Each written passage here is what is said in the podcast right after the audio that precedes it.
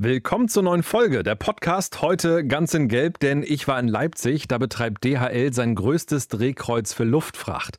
Und die Zahlen sind wirklich beeindruckend. Jeden Tag werden da in Sachsen 2000 Tonnen Fracht umgeschlagen. Das sind so rund 400.000 Sendungen. Und um Weihnachten herum, da können das auch gerne schon mal so an die 600.000 sein. Eine logistische Meisterleistung und das Tag für Tag. Ready for takeoff. Luftraum, der Luftfahrt-Podcast mit Christopher Scheffelmeier.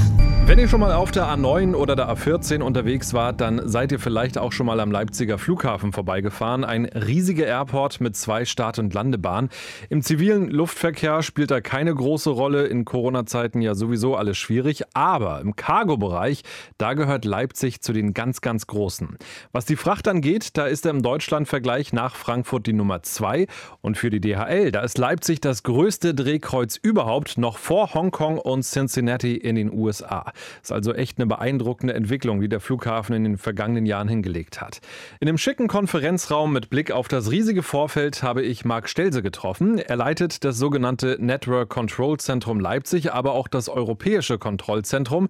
Er leitet also die Überwachung und die Steuerung aller Lkw und vor allem Flugzeuge. Was mir zuerst aufgefallen ist beim Blick aus dem Fenster, es war so gegen 14.30 Uhr am Nachmittag, es war sehr leer. Eine Boeing 777 von der Aerologic aus Dubai war gerade gelandet, aber sonst sehr viel Beton, wenig Flugzeug. Die Begründung dafür von Herr Stelze aber super einleuchtend. Das liegt daran, dass das Hauptgeschäft nachts stattfindet. Ähm, am Tage haben wir Flugbewegungen auch nach Leipzig äh, hinein und auch aus Leipzig heraus. Das sind in der Regel unsere Interkontinentalflieger wie die 777, ähm, die Aerologic, äh, die Sie hier sehen, ähm, die uns als europäischer Kontinent mit anderen Kontinenten verbindet. Und ich wollte es mir dann anhand eines Schuhkartons erklären lassen. Also stellen wir uns vor, jemand möchte in China ein paar Schuhe nach Amsterdam verschicken. Welchen Weg geht dieser Karton? Die Hauptstruktur, also unsere Hauptkunden sind natürlich Geschäftskunden, das sogenannte B2B-Business, aber auch ähm, Endverbraucher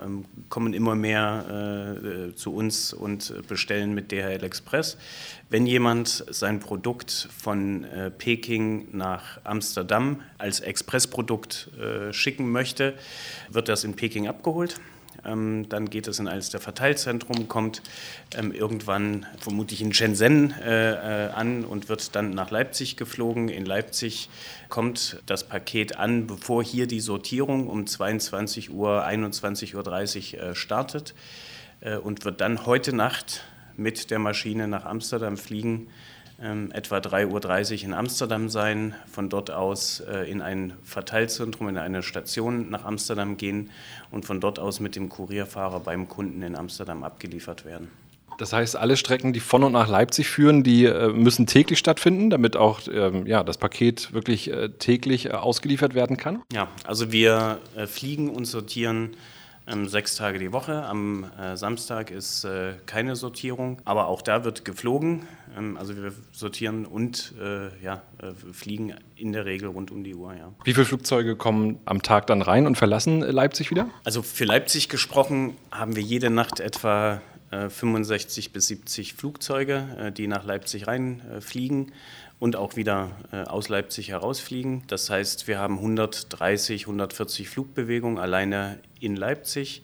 Europaweit sind das über 300. Jetzt gibt es ja auch noch andere Fluggesellschaften, Frachtfluggesellschaften, die hier in Leipzig unterwegs sind. Spielen die auch eine Rolle im DHL-Programm? Ähm, es gibt Frachtfluggesellschaften, die für uns fliegen ähm, die im Auftrag der DHL fliegen, gerade was Langstrecke, Interkontinentalflüge anbelangt oder ganz kurze Fiederflüge, äh, Zuführungsflüge, äh, sind auch andere Fluggesellschaften dabei. Also das äh, ist beispielsweise eine amerikanische Calida Air oder äh, Southern Air, die auch in Amerika stationiert ist, aber auch eine äh, russische Airbridge Cargo.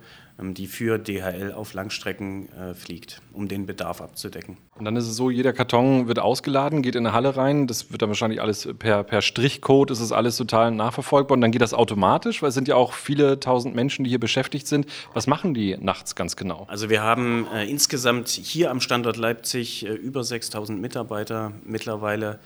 Ähm, der, das Paket, also der Schuhkarton, äh, nach Amsterdam, ist in einem äh, sogenannten Container äh, auf dem Flugzeug, also nicht lose geladen, sondern in einem Container. Der Container wird äh, im äh, Offload, so nennen wir das in der Sortierhalle, entladen.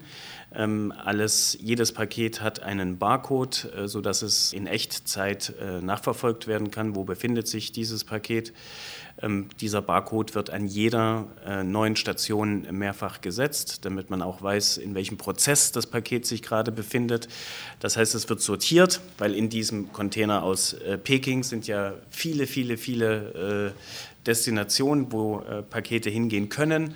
Ähm, es wird hier neu sortiert, meist automatisch. Nichtsdestotrotz haben wir über 1500 Mitarbeiter, die hier nachts äh, im Einsatz sind. Ähm, dann wird das Paket in einen neuen Container nur für Amsterdam verladen und dann fährt dieser Container zum Flugzeug nach Amsterdam und ähm, fliegt dann in die Niederlande. Wie ist das, wenn die nachts so viele Menschen unterwegs sind, die äh, ja im Prinzip täglich Nachtschicht machen? Ist das hier so, so ein Zombie-Gefühl oder gibt es so Red Bull-Tankstellen? Wie muss ich mir das vorstellen? Es ist ja schon erstaunlich, dass so viele Menschen auf einem Haufen wirklich jede Nacht im Einsatz sind. Ja, das ist in der Tat erstaunlich. Ähm, die meisten Menschen arbeiten hier nachts. Ich äh, lade sie gern ein, äh, mal nachts vorbeizukommen und sich ein eigenes Bild zu machen. Viele Mitarbeiter sind daran gewöhnt, haben ihre Tages-Nachtabläufe genau darauf eingestellt. Und ähm, das Phänomen, was Sie sehen, ist es egal, um welche Uhrzeit Sie in dieses äh, Verteilzentrum kommen, in dieses Drehkreuz kommen. Ähm, Sie werden immer mit Guten Morgen angesprochen. Also das Guten Morgen äh, hört man hier nachts äh, um zwei äh, aber auch abends um 10 äh, oder jetzt am Mittag. Das ist äh, hier unser Standard Begrüßungs, unsere Begrüßungsformel. Also guten Morgen ist immer. Ähm, und ja, da viele Mitarbeiter haben sich daran gewöhnt und ja, haben ihre Tagesabläufe darauf äh, hingehend äh, optimiert. Dann würde ich jetzt mal so ein bisschen auf die Flugzeuge zu sprechen kommen. Wie viele Flugzeuge sind hier wirklich stationiert? Unsere äh, beiden Airlines, der L-Express äh, hat zwei Airlines. Das ist einmal die EAT äh, und die DHK. Ähm, die EAT hat ähm, äh, den Sitz hier in Leipzig, also ist hier ihre Heimatbasis hier stationiert. DHK ist eine englische Airline, aber gehört auch zu uns als der L-Express. Ähm, was wir machen ist, ähm, wir warten auch die Flugzeuge hier. Das heißt, am Samstag, wenn die meisten Flieger nicht fliegen, ähm, werden hier größere Maintenance- und Wartungszyklen durchgeführt, äh, sodass die Flieger dann fit sind, um in der Sonntagsoperation wieder Fahrt aufzunehmen. Also die, die größten, die gelben Flieger, die beiden Airlines, ähm, äh, gerade die ERT, die ist hier in Leipzig stationiert, ist ihre Heimatbasis.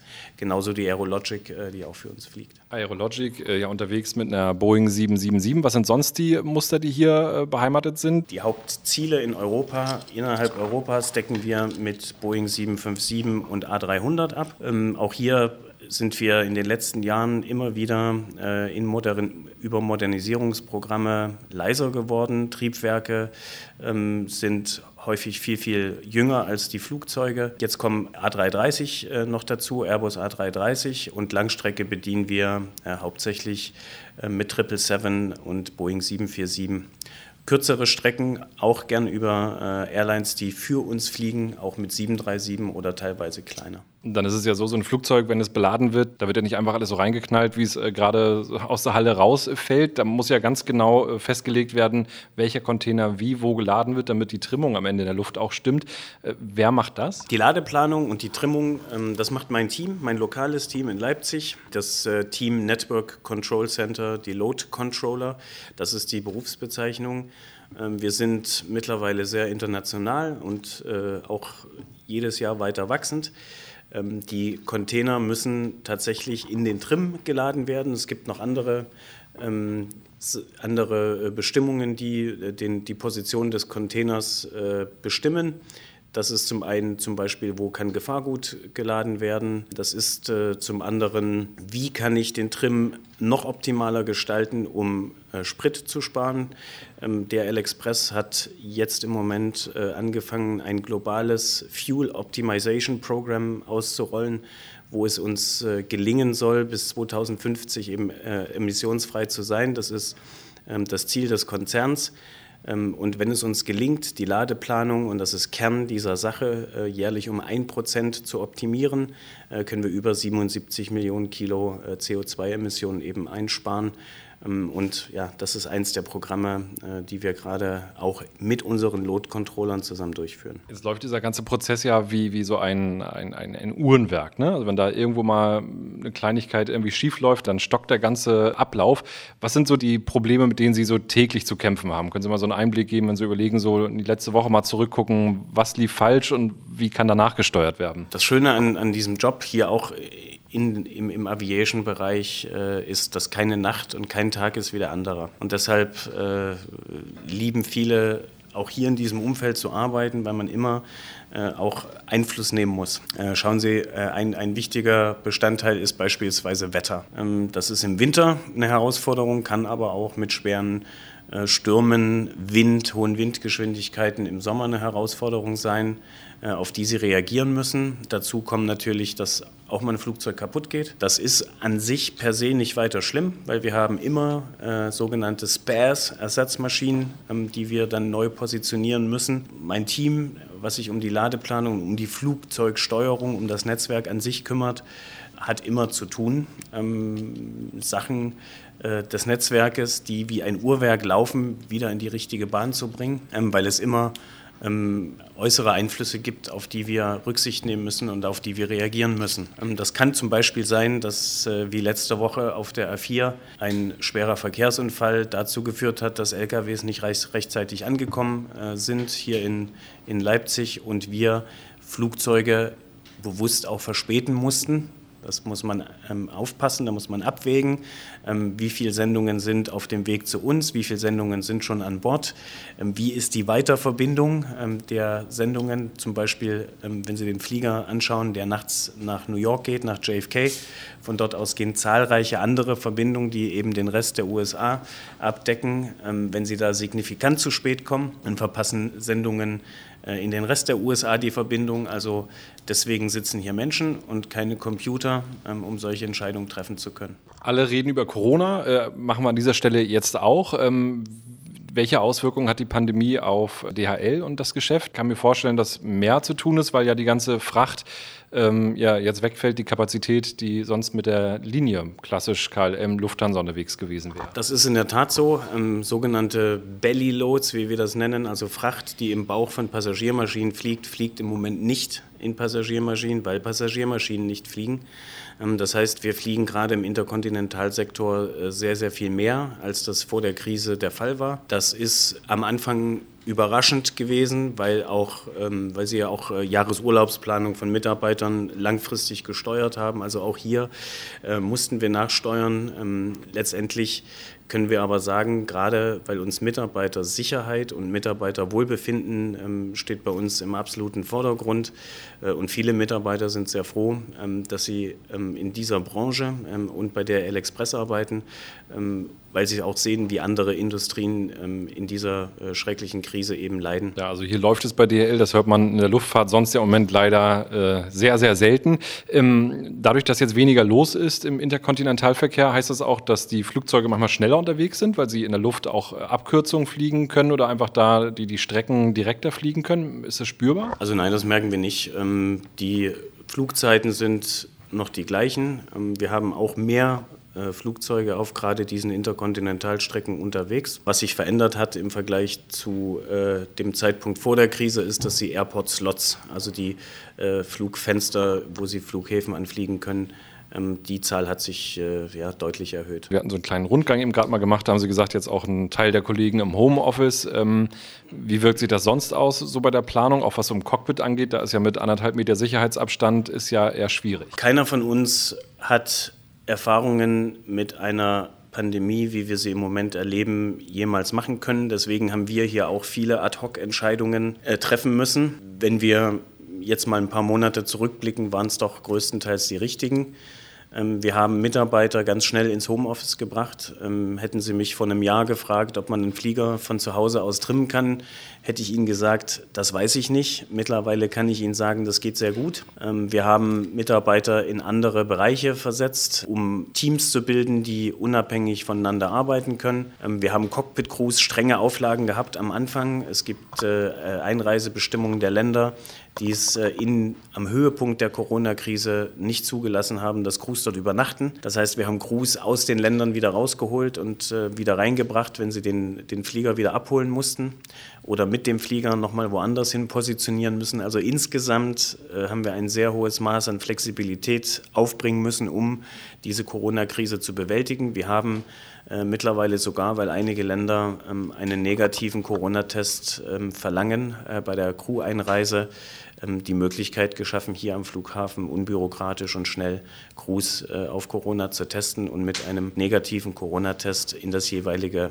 Einreiseland ähm, zu schicken, zu fliegen. Wann ist ein Arbeitstag ein guter Arbeitstag für Sie, wenn Sie abends nach Hause fahren? Was, was muss passiert sein, dass Sie sagen, wow, heute hat es mal wieder geklappt? Ja, wir haben natürlich Kennzahlen hier. Ähm, alle Kennzahlen sind äh, äh, letztendlich auf die Kundenzufriedenheit ähm, ausgerichtet.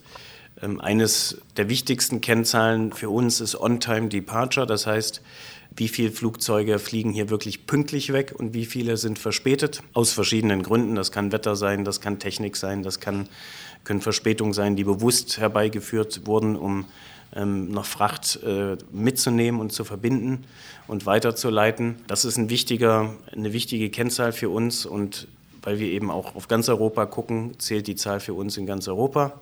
Eine weitere Zahl äh, ist, wie viele Sendungen haben die Verbindung verpasst. Und auch hier gilt, je kleiner die Zahl ist, äh, desto besser war der Tag, äh, weil desto zufriedener sind die Kunden. Wenn Sie sich verinnerlichen, wenn ein Paket hier liegen bleibt, zum Beispiel in Leipzig, dann sind das ähm, zwei unzufriedene Kunden, nämlich der, ähm, Kunde, der das in Shanghai äh, versendet hat und der, der es in Amsterdam nicht bekommt. Und auf die äh, Antwort bin ich jetzt sehr gespannt. Das Lieblingsflugzeug. Sie haben ja eben gerade schon erzählt, welche Flugzeuge hier ähm, ja, im Einsatz sind am Standort von DHL in Leipzig. Welches ist Ihr persönliches Lieblingsflugzeug? Ein persönliches Lieblingsflugzeug. Ähm habe ich nicht wirklich. Ich mag die 757, also die Boeing 757, weil sie auch schon von der Form her sehr schlank ist und ähm, ja gerade auf der Mittelstrecke optimal ist. Wir ändern jetzt vieles. Wir äh, hin zum Airbus A300, was auch ein tolles Flugzeug ist, weil wir eben mehr mitnehmen können ähm, und ähm, immer leiser werden. Ähm, wenn man aber so ähm, die großen 777, Boeing 777 anschaut, wie Sie das gerade vom Fenster sehen, dann ist das ähm, ja, gigantisch. Ja? Wenn Sie sich vorstellen, in eins von diesen Triebwerken können Sie sich reinstellen in diesen Durchmesser dann ist das äh, auch eine Menge Metall, die da in der Luft ist. Absolut. Die Bilder von meinem Besuch in Leipzig, die findet ihr auch wie immer bei Insta und bei Facebook. Diesmal lohnt sich das Vorbeigucken ganz besonders.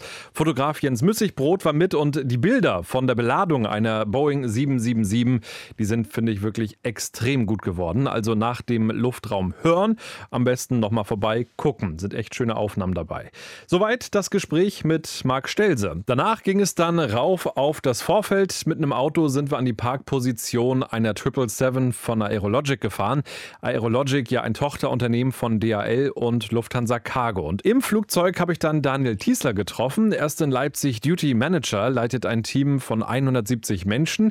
Er ist aber auch schon drei Jahre lang als Loadmaster in einer Boeing unterwegs gewesen. Das fand ich super spannend und deswegen erstmal meine Frage, was macht so ein Loadmaster ganz genau? Es gibt viele Stationen, wo die Leute auf den Flieger nicht ausgebildet sind. Du musst auf dem Flieger ausgebildet sein, du musst wissen, wie das Cargo-Loading-System funktioniert. Du musst wissen, wie trimmst du den Flieger. Dafür bin ich mitgeflogen, um den Leuten dann oder für die Leute mit den Leuten den Flieger zu beladen. Ich habe auch viele Leute trainiert auf den Außenstationen, die wir dann regelmäßig angeflogen haben, sodass wir dann nicht immer wieder hin mussten. Vielleicht so in einem Satz, wie muss so ein Flugzeug getrimmt werden, beladen werden? Worauf musst du da genau achten? Du hast zu beachten, dass du äh, Gefahrengüter nicht zusammenlädst. Du musst beachten, dass du ähm, den Flieger nicht wirklich wie eine Wippe gleichmäßig oder wie eine Waage gleichmäßig belädst, weil dann ist das Flugverhalten nicht sehr, sehr positiv. Du musst eher so polastig beladen, dass du spritsparend fliegst sage ich mal so, dass der Auftrieb von alleine kommt. Dann ist es wirklich so, dann sitzt du äh, ganz alleine. Also wir, wir, saßen eben gerade auf so einer Vierersitzbank, die man aus, äh, ja, aus einem normalen Flugzeug auch kennt. Vorne deine beiden ähm, Kollegen, die im Cockpit sitzen und du alleine da hinten. Was macht man da die ganze Zeit? Ja, lesen, schlafen, Handyvideos schauen, ja, zwölf Stunden gehen dann auch irgendwann rum. Und ist es so, dass du dann auch fürs Kochen zuständig bist? Nee, das machen die alles selber. Jeder macht sein Essen selber. Was waren so die spannendsten Stationen, die du angeflogen bist? Die spannendste Station war Lahore, das ist aus Pakistan gewesen, ähm, wo die Leute einfach eine komplett andere Kultur hatten. Ich war von der Kultur so geflecht, es war jeder unglaublich freundlich. Ähm, Im Vergleich dazu, Amerika, wurdest du nicht angeguckt, da warst froh, wenn dich jemand gegrüßt hat. War schon krass. Und das hast du ja dann mehrere Jahre gemacht. Äh, wie, wie sehr schlaucht das, wenn man ständig unterwegs ist? Du vermisst die Familie und du siehst halt nur Hotels. Also es ist nicht so der Traum, wie sie alle denken, dass du die Welt siehst, sondern du siehst Flugzeug, Flughafen, Hotel, Hotel, Flugzeug, Flughafen. Es, es schlaucht schon. Es ist, wenn man jung ist, okay. Wenn man Kinder und Familie hat, dann eher nicht. An so einem Flughafen, da muss immer alles ganz schnell gehen, rucki zucki. Was sind so Situationen, wenn du so zurückdenkst, wo du ja so, so denkst, Mann, das war ganz schön knapp, weil es vielleicht irgendwie vielleicht nicht reingepasst hat alles? Boah, da gab es viele Situationen. Ähm, wir hatten einen Abflug von Frankfurt, wo wir 14 Maybachs verladen haben. Und das war so eine Herausforderung. Da war der Kunde selber dabei, Mercedes, und wir sollten die Maybachs verladen und ja, die 14 Stück da reinladen, das geht halt nicht einfach so auf Paletten. Die wurden dann halt im Flugzeug selbst bewegt mit laufendem Motor und das war so die Herausforderung, wo dann die Zeit schon knapp wurde. Wo der Kunde dann gedrängelt hat, warum oder gefragt hat, warum wird das so gemacht, warum wird das so gemacht. Du musst dich aber auf die Ladungssicherung konzentrieren. Das war schon eine Herausforderung für mich. Jetzt ist es auch hier gerade ein mega Gewusel. Wir, wir mussten eben gerade aufstehen, weil das Catering gekommen ist äh, für die Crew. Dann jetzt ganz viele Männer, die hier unterwegs sind, im Flugzeug, auch am Flugzeug. Wie viele Menschen sind das, die für so eine Beladung von so einer großen 777 ähm, zuständig sind? Kommt drauf an. Ähm, wir laden ja auch die Bellies. Wenn du die Bellies lädst, sind es ein paar mehr. Ansonsten bist du bei einer Ladegruppenstärke von zehn Lodern plus ein äh, Supervisor, der die komplette Ladung überwacht. Wenn du ein Belly hast, dann nochmal plus drei, die das Belly dann noch einladen, die lose Ladung. Ist es grundsätzlich so, dass die schweren Sachen unten reinkommen, die etwas leichteren oben? Kann man das sagen? Nee. Das, ähm, je nachdem, wie der Flieger getrimmt werden muss, wird die Fracht gestellt. Ähm, du hast verschiedene Containerpositionen, die sind entweder 88 oder 96 Inch breit. Ähm, das siehst du auch an den Loks, die hier verteilt sind. Und in Flügelnähe kannst du die schweren Sachen laden, weil da sowieso der Flieger verstärkt ist, weil das ganze Gewicht auf den Tragflächen liegt. Und alles, was vorne und hinten ist, dann wird es immer leichter. Kurzer Einschub an dieser Stelle. Der Job der Frauen und Männer, die das Flugzeug beladen, ist ein extrem verantwortungsvoller. Vielleicht habt ihr die Bilder im Netz auch schon mal gesehen. 2013 war es, da ist eine Boeing 747 kurz nach dem Start vom US-Luftwaffenstützpunkt in Bagram abgestürzt, weil die Ladung nicht ausreichend gesichert war.